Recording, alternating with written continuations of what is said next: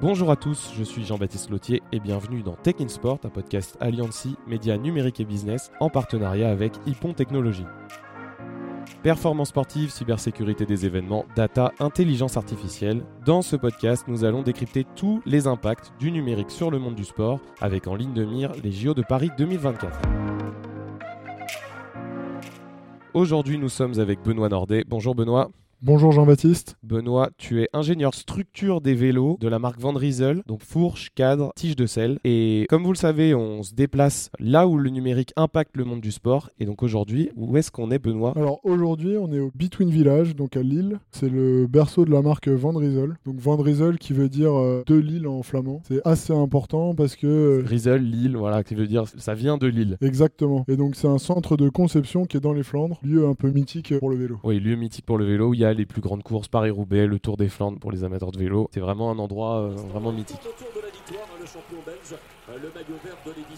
Donc au Between Village, c'est- il y a vraiment tout ce que développe la marque Decathlon. Voilà, plein de laboratoires. Dis-nous un peu. Au Between Village, il y a toutes les marques euh, de vélo. Donc on va pouvoir penser à Rockrider, Van Riesel et euh, toutes les marques de vélo mobilité. Mais également un laboratoire. Donc on a un formidable laboratoire avec énormément de capacités de test, un service pour faire de l'impression 3D, un service pour faire des calculs numériques. Et surtout, très important, on a euh, notre propre usine de vélo qui va donc assembler les vélos Van Riesel. Et donc ça se situe à 100 mètres des bureaux. Et donc la marque Van Riesel, c'est une marque Decathlon spécialisée pour le haut de gamme. Alors, la marque Van Riesel, c'est la marque de vélo euh, Decathlon pour le vélo route. Et c'est vrai que la marque Van Riesel a vraiment pour euh, volonté d'aller toucher un public euh, expert euh, sur le vélo route. Mais, mais pas que, c'est également une marque qui va permettre de mettre à la pratique sur l'ensemble de la gamme du vélo de route. Pour concevoir les vélos de route, il y a un processus qui est assez strict et qui est assez précis et que vous devez suivre pour bien connaître le type de vélo qu'il faut faire. Pour concevoir un vélo, c'est vraiment un- ce qu'on appelle, on va appeler ça un groupe projet. Donc il y a le chef de produit qui lui va être spécialisé dans l'usage. Donc son travail, c'est vraiment de, de donner les grandes lignes du vélo. Par exemple, nous sur le vélo de route, on va parler de poids, d'aéro, de rigidité, de dynamisme, bien sûr de fiabilité, mais ça on n'en parle presque pas parce que c'est acquis. Et donc euh, le chef de produit va essayer de positionner les curseurs de ces différents paramètres pour correspondre exactement au vélo souhaité. Et ensuite, il y a cet échange donc avec l'ingénieur structure qui est donc toi pour essayer de vraiment concevoir et travailler sur le cahier des charges. Tout à fait. Alors il y a l'ingénieur produit, donc qui lui est le chef de produit technique de l'ensemble du vélo. Donc il va devoir essayer de concevoir euh, les meilleures roues, la meilleure transmission. Moi j'interviens dans ce cadre-là. euh, Je vais développer le cadre, la tige de sel, la fourche. Donc pour ça, vous allez faire une étude d'usage de ce qui existe déjà sur le marché. Avant tout travail sur le cadre en lui-même, faut déjà très très bien connaître l'usage. C'est de se dire quelles vont être nos cibles, qu'est-ce qui marche bien en termes d'aérodynamisme, en termes de rigidité, en termes de poids. Donc vraiment définir très précisément nos cibles. Là, on va se concentrer sur la- les deux modèles race qui sont le RCR et XCR. Alors dis-nous un peu plus sur euh, ces deux modèles. Alors tout à fait. Alors sur ces deux modèles, c'est tout un groupe projet qui a, qui a travaillé dessus. La première ligne directrice, c'est euh, on va chercher la performance. On veut que ce soit les meilleurs vélos possibles dans leur catégorie. Donc le RCR, ça va être un vélo ce qu'on va appeler aérolight, qui doit être très aérodynamique tout en étant léger. Là, on a le RCR euh, devant les yeux, c'est le tien. C'est un prototype que tu utilises toi au quotidien, donc pour euh, finalement le tester, euh, faire des retours. Oui, tout à fait. Alors ça, c'est vrai que c'est une vraie chance, c'est que euh, on peut rouler les produits sur lesquels on travaille. Bah, J'ai roulé pas plus tard que, que dimanche avec, bah, dans les Flandres justement. C'est vrai que ça permet de se rendre compte. faut préciser qu'on est dans la, la salle de réunion au Between Qui s'appelle le Carrefour de l'Arbre, euh, qui est un, lieu mythique de Paris-Roubaix, qui est donc à quelques kilomètres d'ici. hein. C'est un, un secteur pavé des plus célèbres, des plus difficiles de Paris-Roubaix. Donc il y a de quoi s'entraîner dans la région pour faire du vélo. Donc le RCR, c'est donc un vélo de course en ligne, et le XCR, c'est ce qu'on appelle un vélo de contre-la-montre, de chrono, qu'on observe dans les grandes courses comme le Tour de France par exemple. Oui, tout à fait. Donc là, le XCR, c'est un vélo de contre-la-montre. Sur ce vélo-là, le parti pris, il est assez simple finalement. C'est faut que ce soit le vélo le plus aérodynamique possible. Donc euh, là, le curseur, euh, il a été positionné à fond sur l'aéro. Bien entendu, euh, le poids en vélo, ça compte toujours. Donc on peut pas se permettre d'aller chercher un poids euh, déraisonnable. Mais là, c'est vraiment un vélo le plus aérodynamique possible. avec pour objectif de viser le monde pro, que euh, ces vélos soient utilisés tels quels par des professionnels sur des grandes courses, ce qu'on appelle le World Tour. C'est vraiment des vélos qui ont été conçus pour convenir aux exigences du World Tour.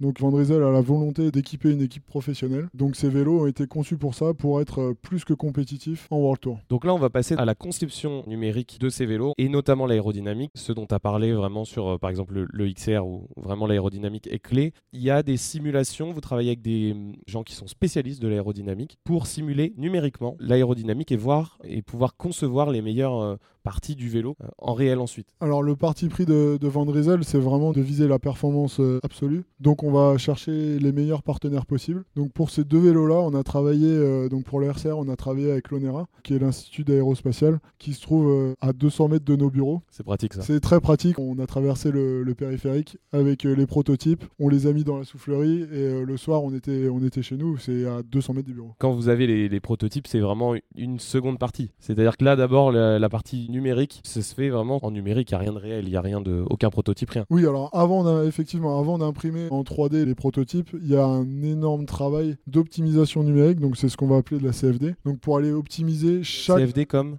Computational Fluid Dynamics. Pour schématiser, c'est une soufflerie virtuelle. qui permet d'avoir des données et de, en faisant bouger le, le type de cadre, le type de section de cadre. Dans cette phase de conception, on va venir faire varier la forme des tubes et on va regarder quel est l'impact de cette forme-là sur euh, donc l'aérodynamique, le poids et la rigidité sur chaque forme de tube à chaque endroit du cadre. Donc on va prendre euh, ce qu'on appelle euh, la douille par exemple ou le tube diagonal. On va regarder qu'avec une telle forme, eh ben, les résultats aérodynamiques sont de temps, on aura un poids de temps, une rigidité de temps et donc, en faisant l'assemblage de tous ces composants, on va essayer de positionner au mieux les curseurs aérodynamique, rigidité, poids. Et pour prouver à quel point l'aérodynamique peut être clé dans le vélo, vous avez aussi travaillé avec un spécialiste qui s'appelle Swisside, qui s'inspire d'un autre sport où l'aérodynamique est vraiment très très important. Tout à fait. Sur le XCR, donc là, c'est le vélo de chrono.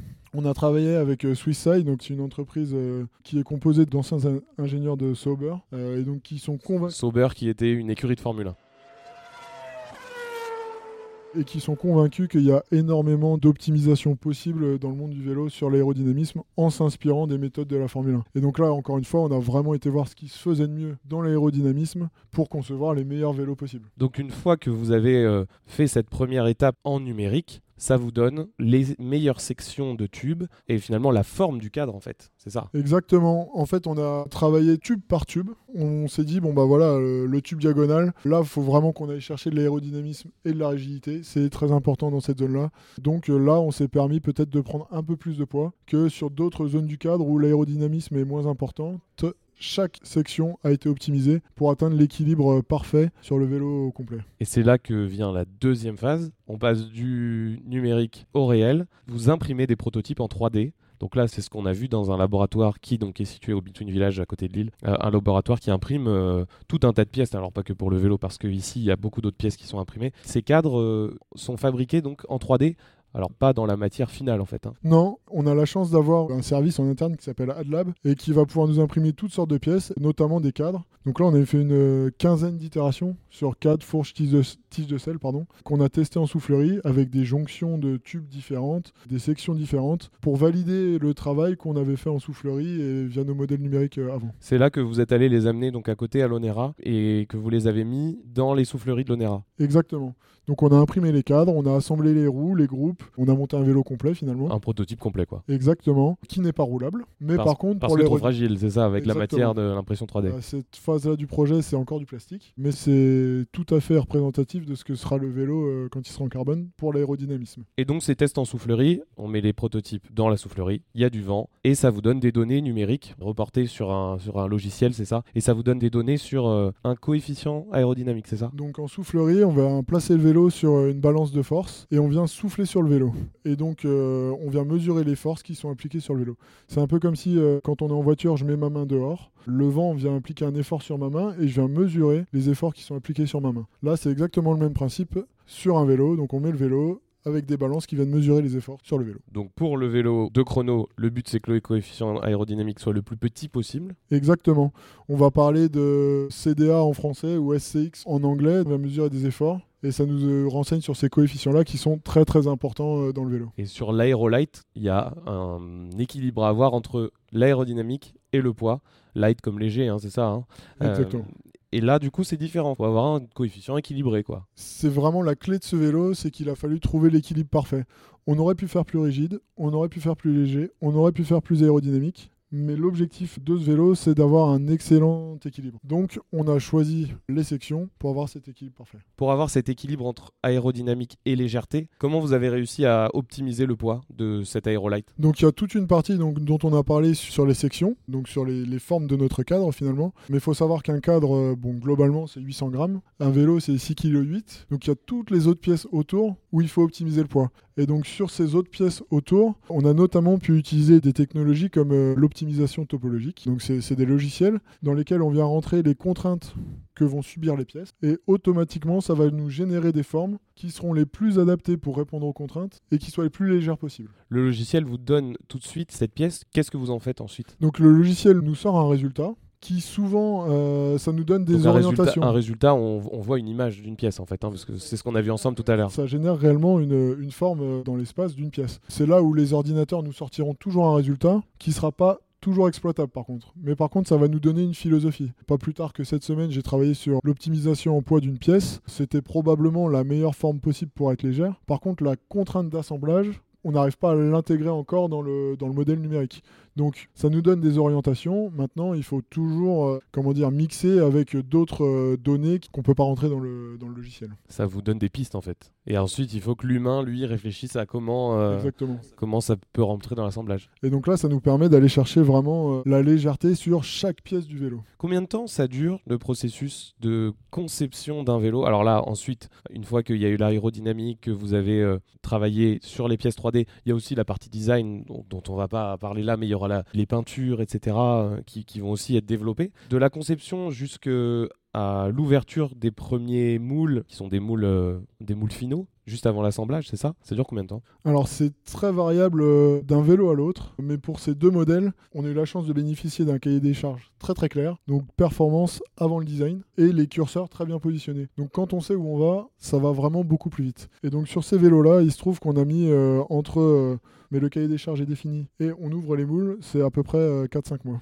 Et une fois que vous avez ouvert les moules, en fait, ces vélos, ils sont assemblés juste à côté dans l'usine qui est collée au, au Between Village. Ils sont vraiment assemblés ici, dans le nord de la France, à Lille. Exactement, en fait on a une usine d'assemblage euh, dans laquelle on assemble nos vélos, donc pour nous c'est une, c'est vraiment une grosse chance d'avoir cette usine juste à côté, parce que euh, on arrive à optimiser également les, toutes les phases d'assemblage. Donc ça, ça se passe à 100 mètres. Et ce qui est important de dire aussi, c'est que les vélos qui, sont, qui seront en magasin, donc là le RCR il est déjà sorti, le XR pas encore, c'est ça, les cadres seront identiques. Si un jour il y a une équipe qui utilise, euh, une équipe professionnelle qui utilise ce vélo, ce sera le même cadre. Alors les cadres seront, seront absolument identiques. Il y a une règle d'ailleurs de, de l'UCI, donc l'Union cycliste internationale, qui nous oblige à vendre exactement les mêmes cadres qui pourraient être utilisés euh, au niveau World Tour. Notre partenaire sur ces podcasts, Hippon Technologies, nous a donné une question. Dans ce process, on sait que vous récoltez beaucoup de données, que ce soit au début ou pendant les phases d'aérodynamique, de tests aérodynamiques. Comment est-ce que vous gérez toute cette donnée pour essayer de ressortir vraiment les bonnes qui, vous, qui pourront vous aider à faire le bon vélo? C'est un peu comme dans chaque secteur, c'est-à-dire que pour faire les calculs numériques, on va s'adresser à des experts. Pour euh, faire euh, l'aérodynamisme, on s'adresse à des experts. Et bien là, pour les données, c'est un peu pareil. On a des gens euh, au laboratoire qui, pareil, est situé au, au Between Village, qui euh, savent très bien traiter les données qui peuvent être acquises euh, sur un vélo.